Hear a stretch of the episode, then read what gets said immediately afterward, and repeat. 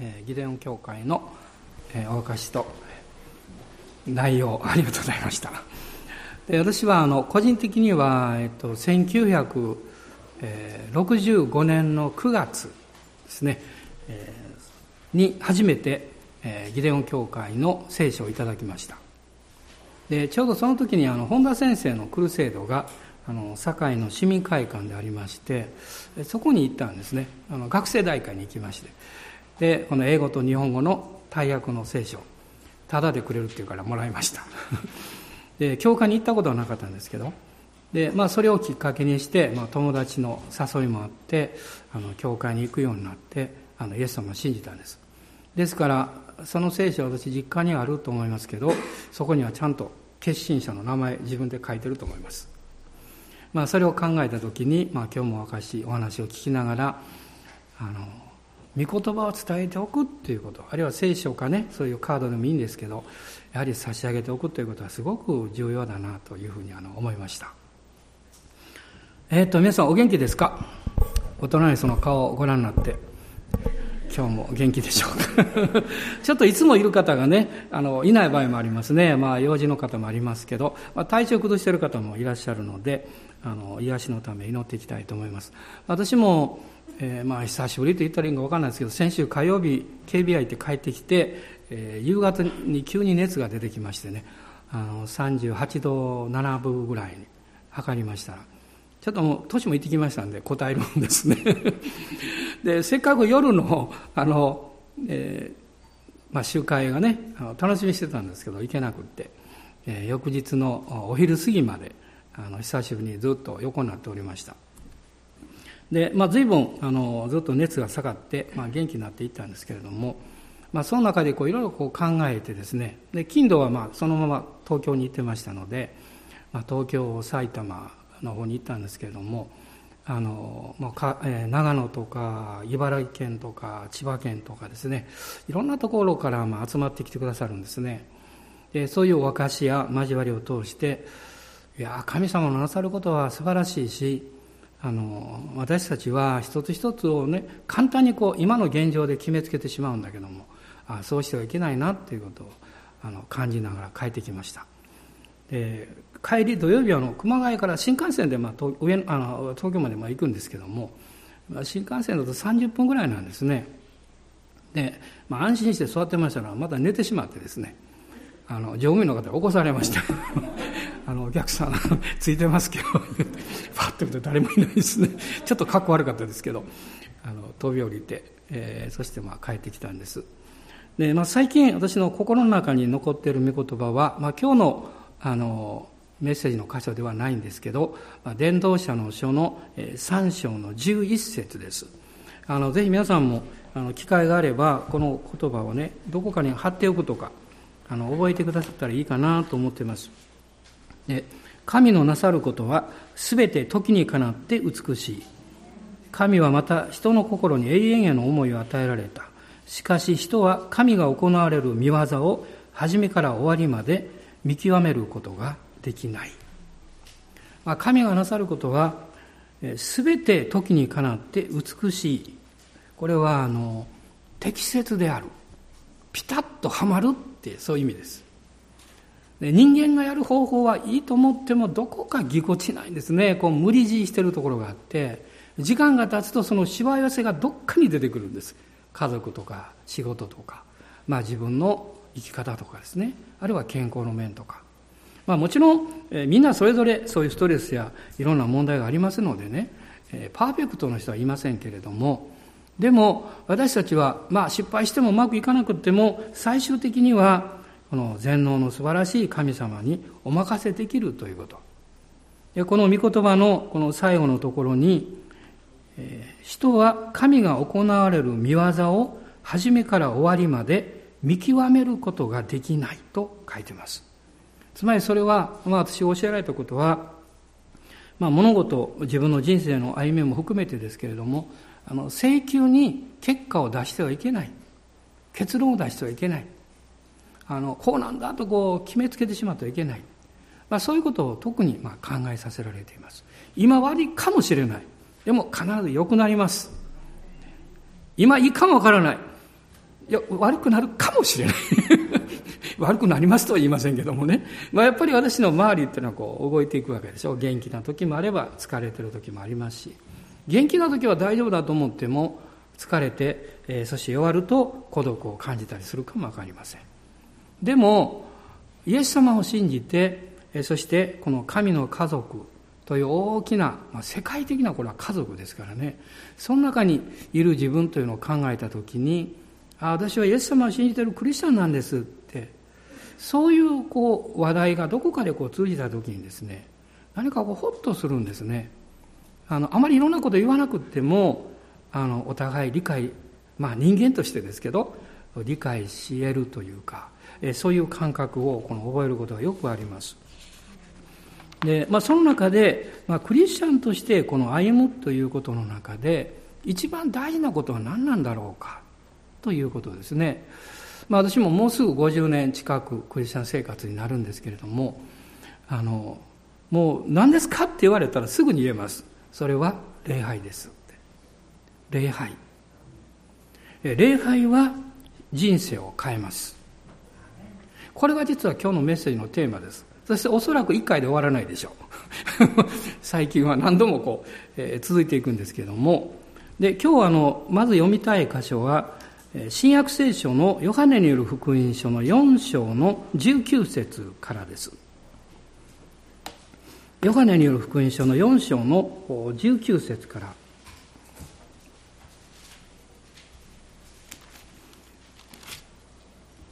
19節から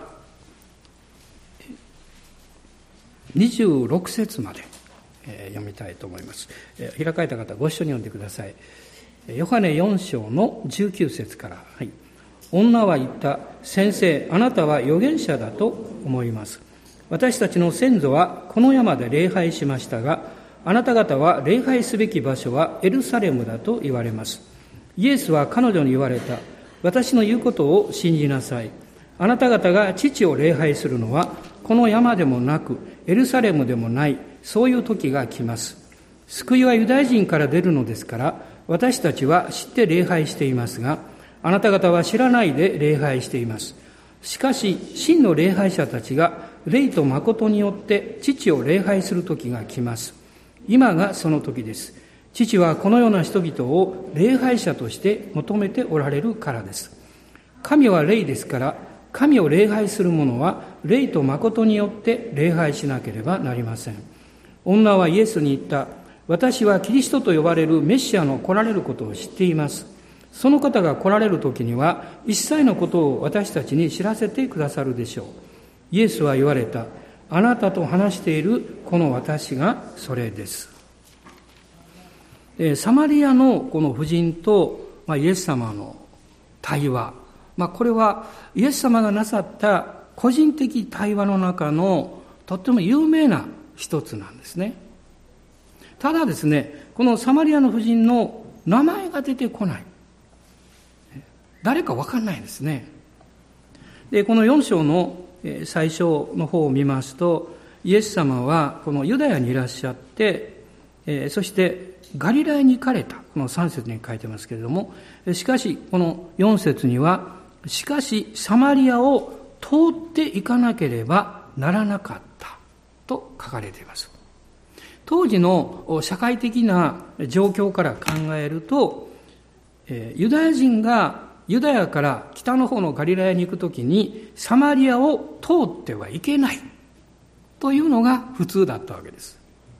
まあそれはまあ偏見があり、それまでの歴史があったわけですけども、サマリア人と交際をしてはいけない。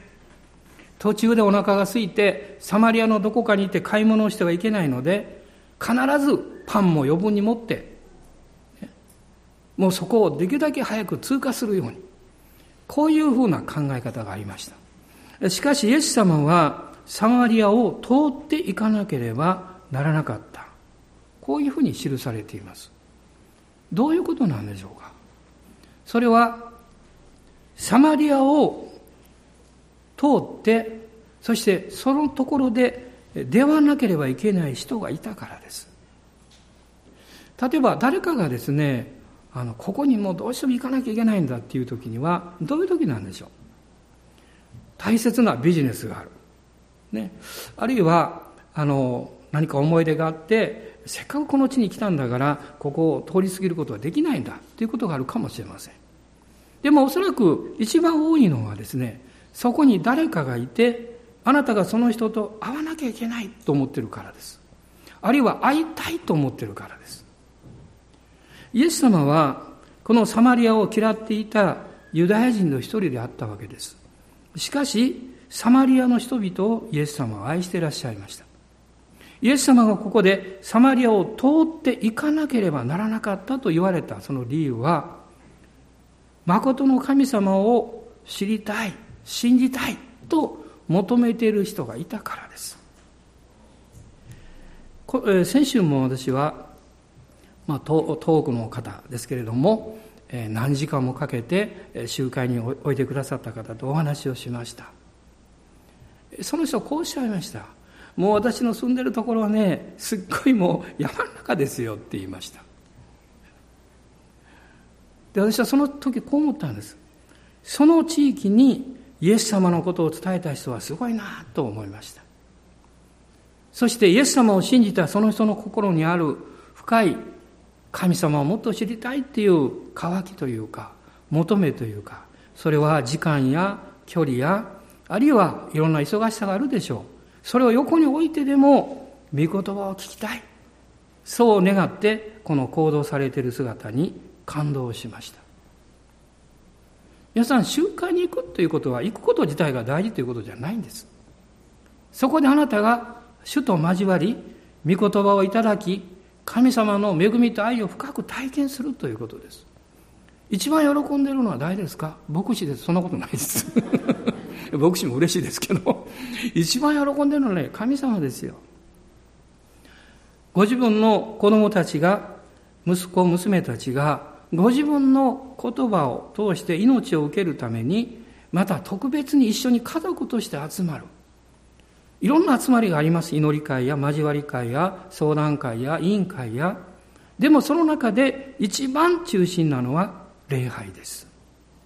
それは私たちは自分の立場とか状況とかそういうものを皆横に置いて、神様の方を向いて神様を崇める時だからです。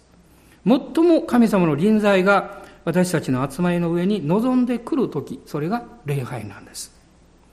礼拝の中で、こういうこの雰囲気ですね。まあそれは実は神様の臨在の雰囲気ですけども、そういう中でもう幼い頃からえー、過ごす時を持つ子供たちは幸いだと思います。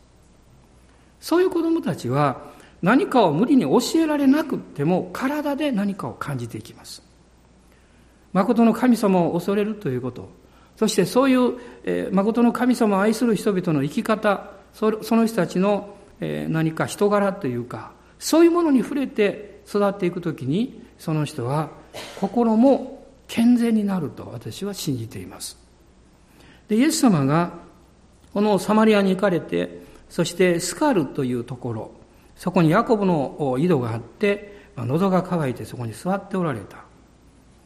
空腹の、まあ、夕方、あの、食事の時が来て食べるものがないということで、弟子たちが食事を買いに行ったわけですが、その時に一人の婦人が水を汲みにやってきたわけです。この暑いところで水っていうのは貴重なものですね。でも人々があいない時に彼女がやってきました。それは理由がありました。付き合いをしていなかったから。普通の付き合いができないような生活をしていたから。人々と顔を合わせたくなかったから。そして彼女がその井戸のところに行くと、なんとそこにすぐにわかります。ユダヤ人の男性が座っていた。そしていきなり普通そういうことはしないんですね。男性の方が女性に声をかけるとかしないんです。その男性が自分に対して声をかけたわけです。しかもそれは、この7節を見ますと、イエスは私に水を飲ませてくださいと言われた。願われ、何か願い事をされた。びっくりしました、彼女は。で、えそこでその女が言うわけです。あなたはユダヤ人のなのにどうしてサマリアの女の私に飲み水をお求めになるのですか？ユダヤ人はサマリア人と付き合いをしなかったからである。その後イエス様は神の賜物の話をなされます。あなたが飲む水は飲んでもすぐ乾くでしょうって。しかし私が与える水はあなたのうちで泉のようになるんですよ。もう彼女はですね、すごくびっくりします。それが欲しいと言います。すると突然、イエス様が話題を変えられたんですね。16節です。イエスは彼女に言われた。行ってあなたの夫をここに呼んできなさい。その時彼女はね、ぐさっと心を刺されました。なぜならば、彼女は私には夫がありませんと言ったんですけれども、本当は18節見ると、イエス様がおっしゃいました。あなたには夫が5人あったが、今あなたと一緒にいるのはあなたの夫ではないからです。6人目の男性と彼女は住んでいました。そういうその自分の生活の暗闇の部分のようなものですね。それをイエス様がもう言い当てなさった。彼女はびっくりしました。もしイエス様がいきなりそういうことをおっしゃったら彼女はもう身を避けてもう品振りしたかもしれません。でもその前にこの水の会話があるんですね。もうイエス様素晴らしいと思います。イエス様があなたに何かを語るときに、あなたに何かを教えられるときに、あなたを責めたり、あなたを何か追求したり、あなたの人生を無理やり変えようとしたり、そういうことは一切なさいません。あなたが、時にはあなた自身も知っていない、気がついていないかもしれない、本当のあなたの必要をお語りになります。時々人は、私はこういうものを求めていますって言うんですけど、その心の中には別の求めがある場合があります。あるいは、別の求めがあるんだけど、どっちみちそんなものは答えられないだろうとも思い込んでしまっているので、その求めを言うことができない場合があります。まあ彼女はその後者だったのかもわかりません。もう彼女はですね、もう戸惑ってしまってどうしていいかわからなくって、そしていきなり彼女は話題を変えるんです。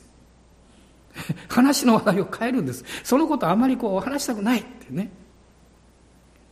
そして、そのどういうふうに話題を変えていったかっていうことが、今日読んだところから始まるんです。19節です。いきなり女性が言います。先生、あなたは預言者だと思います。ね。何か自分のことを言い当てられたわけですから。でも、後で彼女は言うんですね。私たちの先祖はこの山で礼拝しましたが、あなた方は礼拝すべき場所はエルサレムだと言われます。何か話題をですね、個人的な問題から、この礼拝の問題にすり替えるんです。でも、イエス様が一番おっしゃりたかったことはそのことだったんです。ですから、イエス様はその話題を変えられた話題についていかれて、そしてそこから一番大切な話を始められるわけです。まあ、ソマリアのこの夫人がいきなり、先祖はこの山で礼拝しましたとイエス様に言ったんです。つまりその時、イスラエルにはこのエルサレムがあって、ユダヤですね、エルサレムがあって、そこに神殿があって、礼拝がなされていました。そのずっと昔々のこう歴史を、えーっていくと、ソロモンの息子の時代に国が北王国と南王国に分裂をしてしまいます。で、この南王国、このユダと言いましたが、そこ、そのユダの中にエルサレムがあったわけです。北王国の人たちは、十子族の人たちは、数多かったんですけど、神様を礼拝しようと思うと、南王国に行かなきゃいけない。一番困ったのは王様ですね。このヤラベアムという人が北王国イスラエルの王になりましたけど、このままだったら民がまた心がなびいて、ね、南王国の方に帰ってしまう。で、どうしたんでしょう代わりのものを作ったわけです。それが金の格子です。金の格子は、あの10回の時にイスラエルの人たちが偶像礼拝をしたものですね。その金の格子を2つ作って、北王国の中の北の方、ダンというところです。もう一つは北王国の南の方のベテルというところ。そこに金の格子を祀って、ここに皆さんが来て礼拝しなさいって言ったわけです。偶像礼拝が国として入ってきました。この霊的な理解力というのはね、低下していくとどんどんどんどん悪くなります。霊的な基準が落ちると道徳的な基準が落ちていきます。道徳基準が落ちると私たちの心はこの世の事柄で簡単に心が支配されるようになります。そうすると私たち人間性の中にある自我は猛烈に働き始めます。つまり自分の持っている欲望であったり自分の持っている野心であったり何かこう自分中心のものをこう願ってですねいろんな活動を活発に始めますそうするとどうなるんでしょう？失われていくものは何なんでしょう？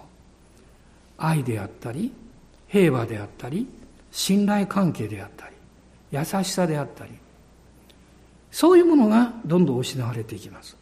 まさにそういう状態にこの北王国がなってそしてアッスリアという国に滅ぼされてしまうわけです。その後この国には違法の国々から人々が連れてこられてそしてまあいろんな人々がそこに住み始めます。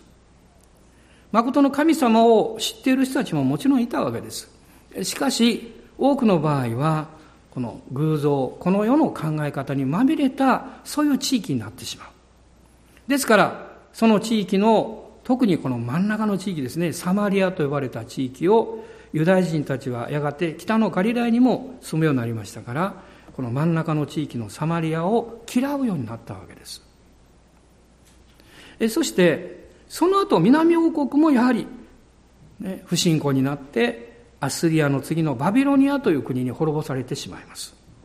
BC の586年ですね崩壊します南王国は。そしてその少し前紀元前の606年から70年間のバビロニア保守というのが始まります、まあ、一番最初に連れて行かれた優秀な人々の中にあのダニエルとかああいう人々がいるんですね70年間のバビロニアにおけるいわゆる保守生活です。えそしてバビロンが今度はペルシャに滅ぼされて、ペルシャの王様が、えいろんな人々を自分の国に返す、そういう政策を取ります。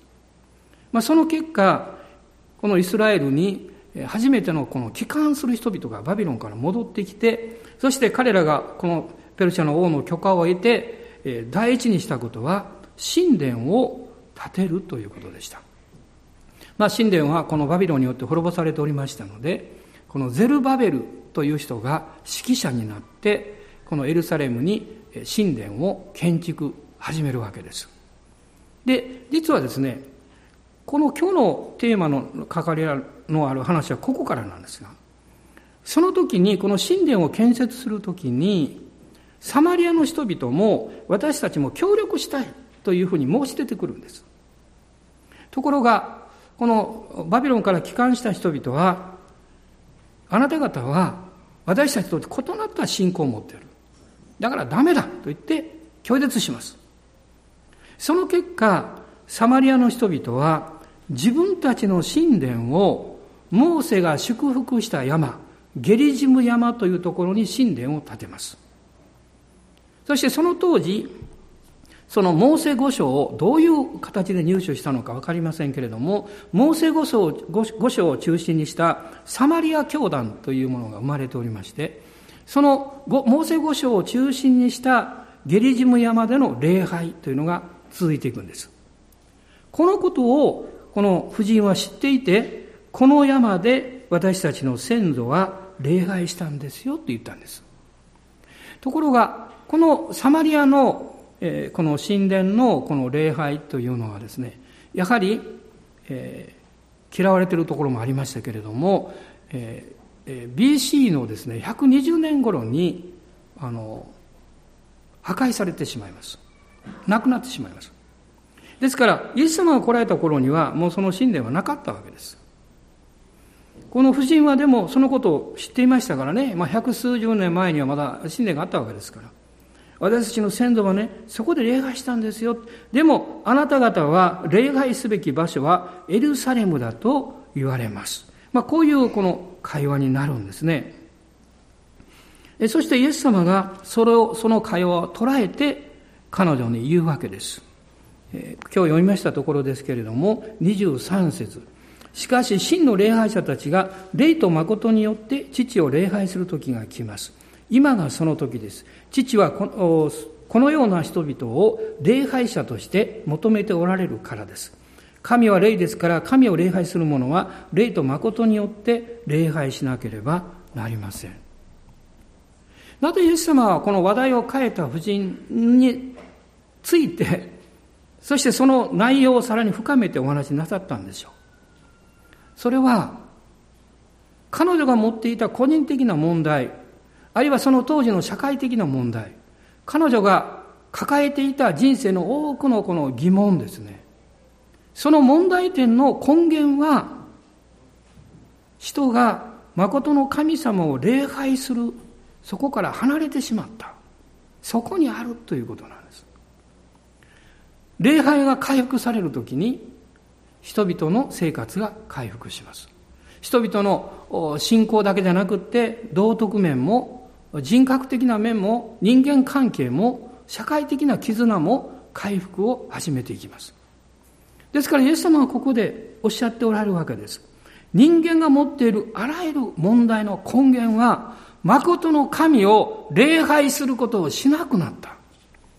しかし人間は礼拝したいという求めを持っている。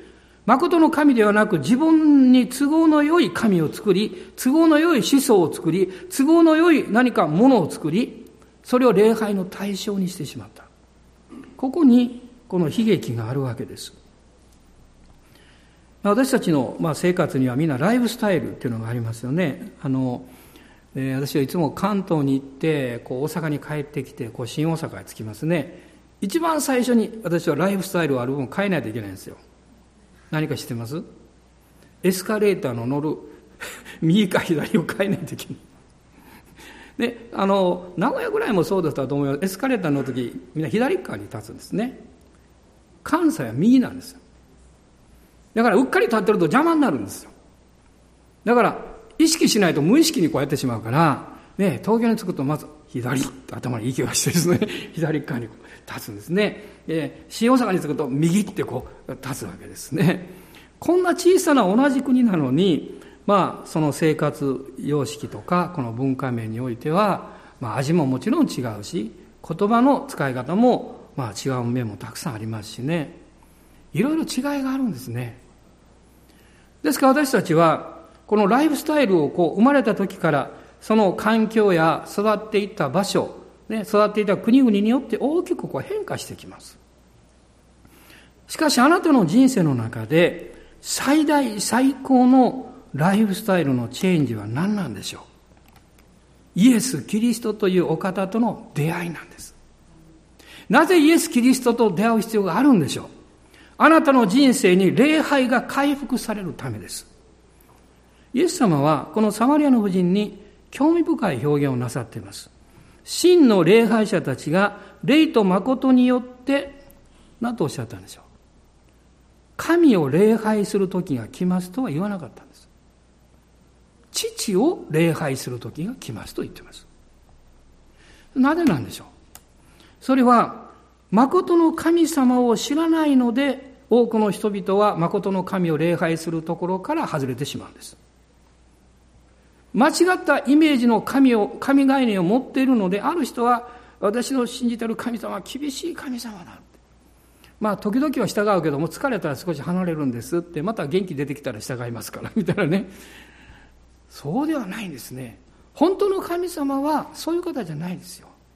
本当の神様は、このモーセにもおっしゃいました、ネヘミヤにもおっしゃいました、シエ、ダビデにもおっしゃいました。慈しみ深く、情け深い神。憐れみに満ち、怒るのに遅い神。こうおっしゃっています。つまりそれは、あなたの人生に対して最善最高いつも願っている父のような存在である。いや、私の父親はそうじゃなかった。そう言わないでください。地上の父親はそういうことがあるでしょう。でも、本当の父はそうなんです。地上の父がそうであったとすれば、そのお父さんも本当の神様を知らなかったからです。知る必要があったんです。イエス様は父を礼拝するんだ。聖書の御言葉はこの神様が父なる神であるということを私たちに教えているんですね。で、この礼拝というのをこう考えたときに、この聖書の中で一番最初に出てくる礼拝という言葉はどこなんでしょう？結構後の方なんです。創世紀の22章なんです。創世紀の22章の5節に、アブラムがイサクを連れてモリアの山に行きます。まあ、若者を連れて行きます。それはイサクを殺して捧げなきゃいけなかった。そのモリアの山がこの見えた時に若者をそこに置いてこう言います。私とイサクは礼拝をして帰ってきますとこう言います。礼拝っていう言葉はここに出てきます。しかし、例えば、創世記の4章の3節を見ると、アベルがですね、主への捧げ物を持ってきたというのが最初に書かれています。まあ、これは礼拝を意味しているでしょうね。あるいはアブラハムがもちろん約束の地に入った時に、シェケルに、シェケムに行って、それからベテル行きましたけども、祭壇を築いていきます。これも礼拝でしょう。私は昨晩そのことを考えている時にふっと思ったんですエデンの園には礼拝っていうのが出てこないんです。そうですね。で神様がこのアダムとエヴァにお命じになったことがあります。創世記の一章の28節をご覧になってください。一章の28節です。一章の28節ご一緒にどうぞ。神はまた彼らを祝福し、このように神は彼らに仰せられた。海よ、冬よ、地を満たせ。地を従えよ。海の魚、空の鳥、地を這うすべての生き物を支配せよ。でも神様はね、支配せよ、そして礼拝せよ。とは言ってないんです。エデンの園には礼拝がなかったんでしょうか教会がなかったことは事実です。必要なかったんです。というのはアダムとエバもまだ罪が入ってこなくって神様と普通に交わりをすることができたからです。つまり礼拝というのは形とか方法とか何かをするという行為ではなくって父なる神様と誠の神様との関係なんです。ね、関係です。例えば皆さんがお家に帰って、まあ、ご家族といろいろ話をして交わったり楽しい時を持ったとします。あなたはふっと思うでしょう。あ、家族っていいなって思うでしょう。あ、あるいはこれが家族なんだなと思うでしょう。あるいは遠くに行って1年に1回しかね、あの家族に会えないかもわからない。でもその会った時にほっとするでしょう。何が嬉しいんですか？いや、お土産もらったからとかですね、小遣いもらったから、まあそれもあるかもわかりません。でも、それ以上に嬉しいことは何なんですか？あるいは、もうお父さんお母さんが先に天に帰ったかもわかんない。あるいは何かのことがあって悲しみの中で子供たちが先に天に帰ったかもしれない。でもあなたが座って写真を見ながらそのことを考えたときに悲しいんだけれども何か心の中にあったかいものを感じるでしょう。なぜなんですか？それは人は永遠に出会った後も、出会いが終わった後も関係は残るんですよ。関係は残るんです。何年前に、何十年前にあなたの友を失ったとしても、愛する家族を何年前に天に送ったとしても、あなたのその友や家族との愛情や信頼関係はずっと残ってるんですよ。なくならない、そんなものは。大事なものなんです。礼拝とはそういう質のものなんです。ですから、エデンの園において、この罪が入り込んでくるまでは、エデンの園そのものがもう24時間、神を礼拝する礼拝で満たされていたんですよ。礼拝の中でアナムとエヴァは生活をしたんですよ。もう生活が礼拝であり、礼拝の中に生活がもうどっぷり使っていたんです。しかし罪は神と私たちを分離しただけじゃなくて礼拝と私たちを分離してしまいました。特別な時間特別な方法特別な場所で礼拝するというふうな分離を作ってしまいました。イエス様による十字架の贖いはそれを取り除くということところにあります。旧約においては、例えば、えー、この10回の中にありますね、安息日を覚えてこれを聖とせよ。つまり安息日を特別な日として礼拝を捧げ、神を崇めました。新約の時代は違うんです。イエス様が来られて十字架の御業が完成した後からは、1年365日、4年後には、目には66日、すべてが礼拝の日です。365日というと、あ、ウルー年1日違うのかなと思う人いるでしょう。そうじゃない。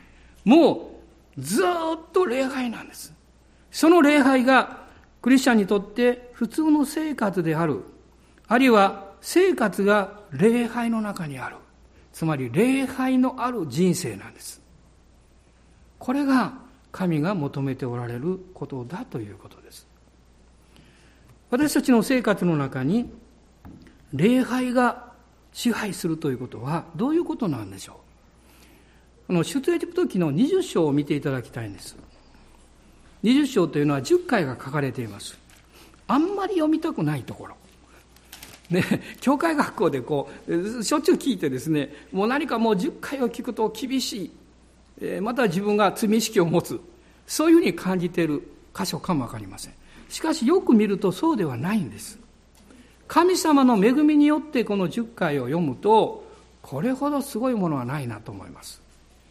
20章の1節から出エジプト記ですよ。出エジプト記の20章の1節から8節まで一緒に読んでください。はい、それから神はこれらの言葉をことごとく告げて仰せられた。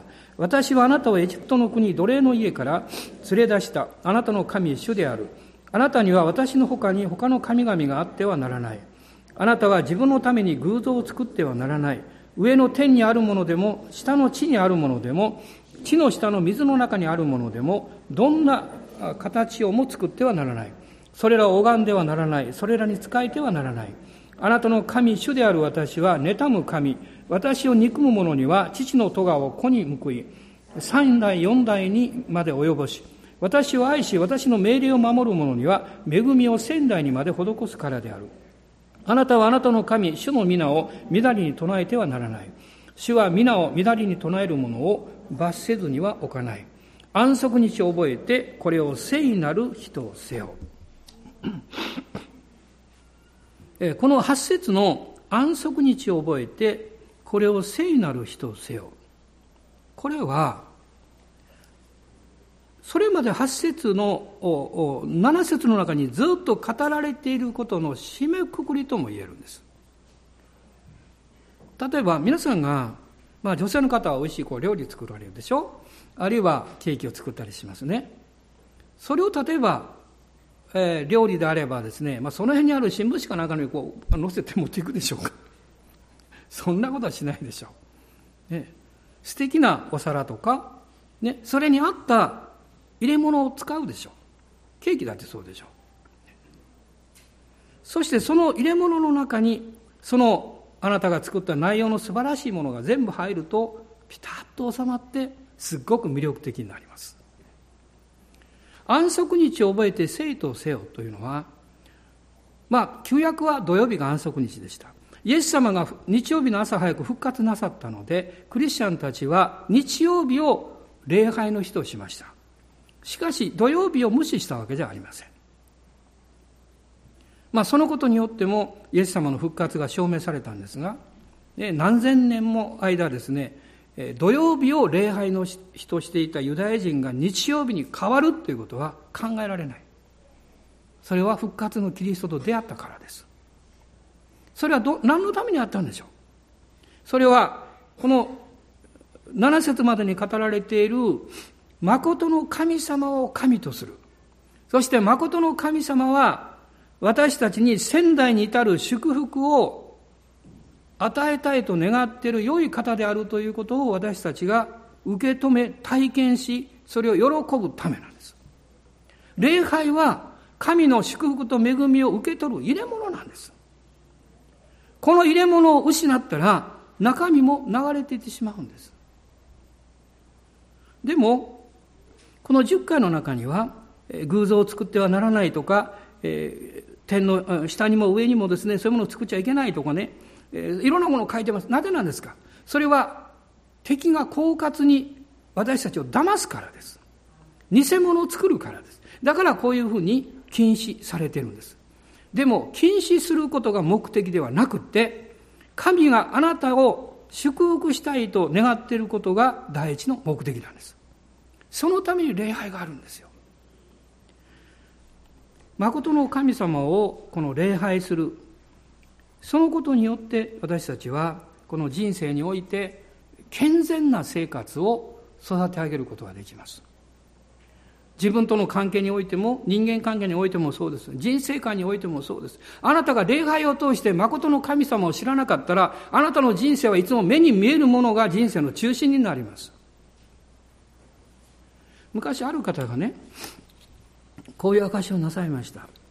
その方はお医者さんでした。女性の方ですけど。まあ家が貧しくって苦労してそしてその立派な職業も疲れてそしてこう思ったそうです私はこれから一生懸命働いて稼いで。で大きな家も建ててそして豊かな生活をしようと。ご主人と協力して一生懸命やるわけです。子供が与えられて、えー、まあ何も与えられて初期の頃はまだそんな豊かじゃなかったので小さな家の中で一緒になって一部屋の中でこう生活をしてね。皆さんもそういう思い出あるでしょ？私もあります。一部屋で5人寝ながらですね。生活したことがあります。でもだんだん豊かになって家が大きくなりました。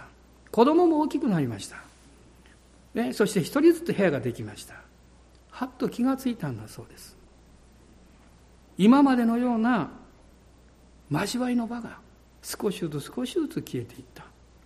一人一人がある意味では成長し自立していったといういい面もあるんですけどマイナス面は絆が薄くなっていった。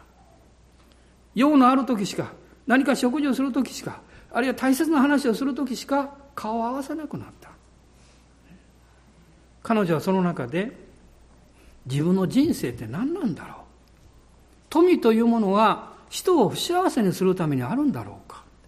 いやそんなはずがないはずだと。考えたんだそうです。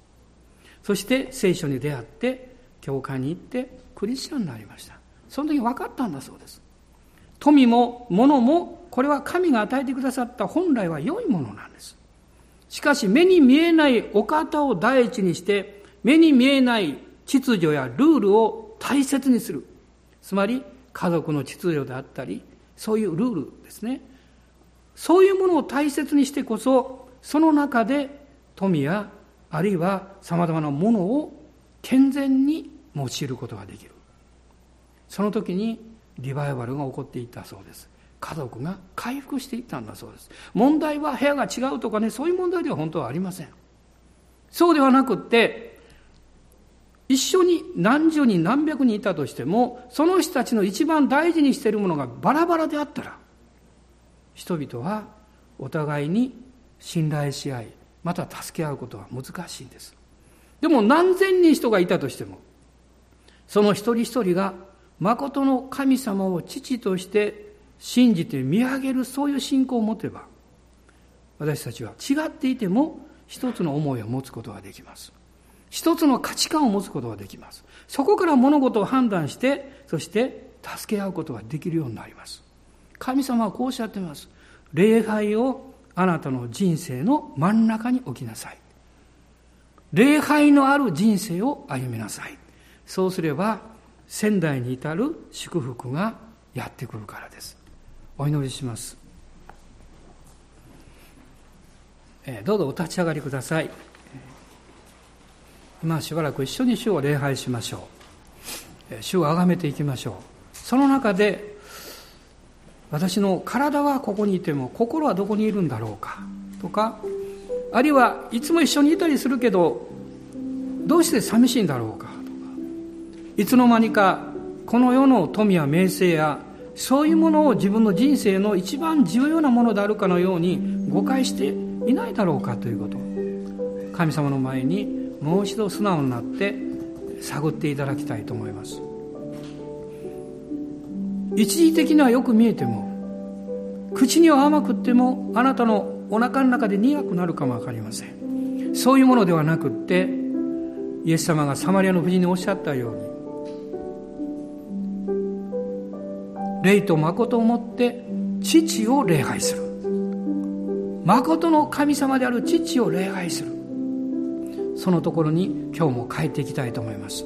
そしてイエス様にこう祈りましょう。主よこの週もあなたを通して父なる神を礼拝します。私の人生のその要所要所にあなたに対する祭壇を築きます。あなたの御言葉によって私のやっていることを確認します。あなたが私の人生の中心でいらっしゃるから。そのことを祈っていきましょう。今ご自由にお祈りください。しばらく死を礼拝しましょう。アーメン。イエス様感謝します。おーイエス様感謝します。あなたの皆あがめます。ハレルヤハレルヤ。おー主よ感謝します。おー主よ感謝します。あなたの家庭の中にあなたの人生の真ん中にイエス様がいらっしゃいますから。アーメン。感謝します。アーメンハレルヤハレルヤおーハレルヤそうでない自分を発見したら悔い改めましょう。イエス様ごめんなさい。主よ許してください。今日から私はもう一度あなたに従います。神の国と神の義を第一にして歩んでいきます。私の人生の中に礼拝を大切にします。アーメン感謝しますハレルヤアーメンハレルヤおハレルヤ主よ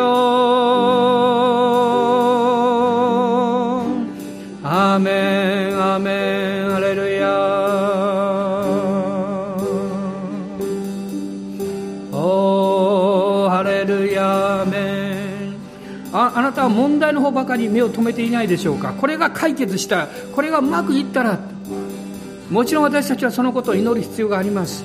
でもあなたの根本はどうでしょう？あなたの立っている土台はどうなんでしょう？あなたは誠の父を礼拝する礼拝者としてしっかりとした土台に立っているでしょうか？もしそうであるならば大胆に父なる神に求めましょう。そうでないならば悔い改めてそこに帰っていきましょう。あるいはへり下って主よ高慢になってました。私は少し物事が良くなったから心があなたから離れてしまってまた惨めな経験をしました。へり下っていきましょう。主は許してくださいます。主はあなたを愛しておられますから何度でも許してくださいます。何度でも受け入れてくださいます。息子よ娘をよく帰ってきたねと主はおっしゃいます。アーメン。感謝します。ハレルヤ。おー主よ。アーメン。感謝します。ハレルヤ。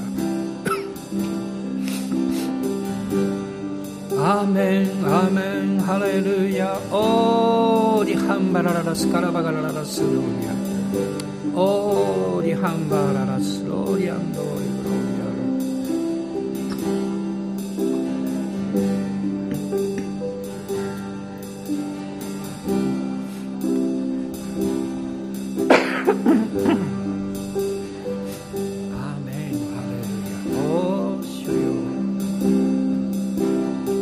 日は土台の確認をしましょう。そしてこのしっかりとした土台に立ってこの1週間を始めていきましょう。主があなたを守ってくださいます。導いてくださいます。あなたの人生に希望と力をくださいます。悩んでいらっしゃる方もどうぞ諦めないでください。難しい問題の中にある方もこれがもうどうしようもないと思わないでください。主はあなたに希望を与えて力をくださって勇気をくださって知恵をくださってどうすればいいか教えてくださるそういうお方です。私はあなたに益になることを教えあなたの歩むべき道にあなたを導くと主はおっしゃっています。アーメン。感謝します。私たちにはイエス様がいらっしゃいますから。おーハレルヤ。アーメン。ハレルヤ。ハレルヤ。ハレルヤ。おーハレルヤ。ハレルヤ。主よ。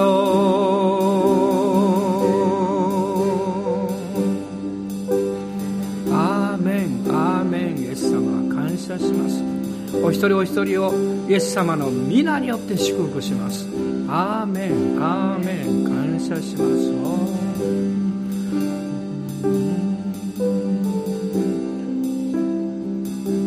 主は今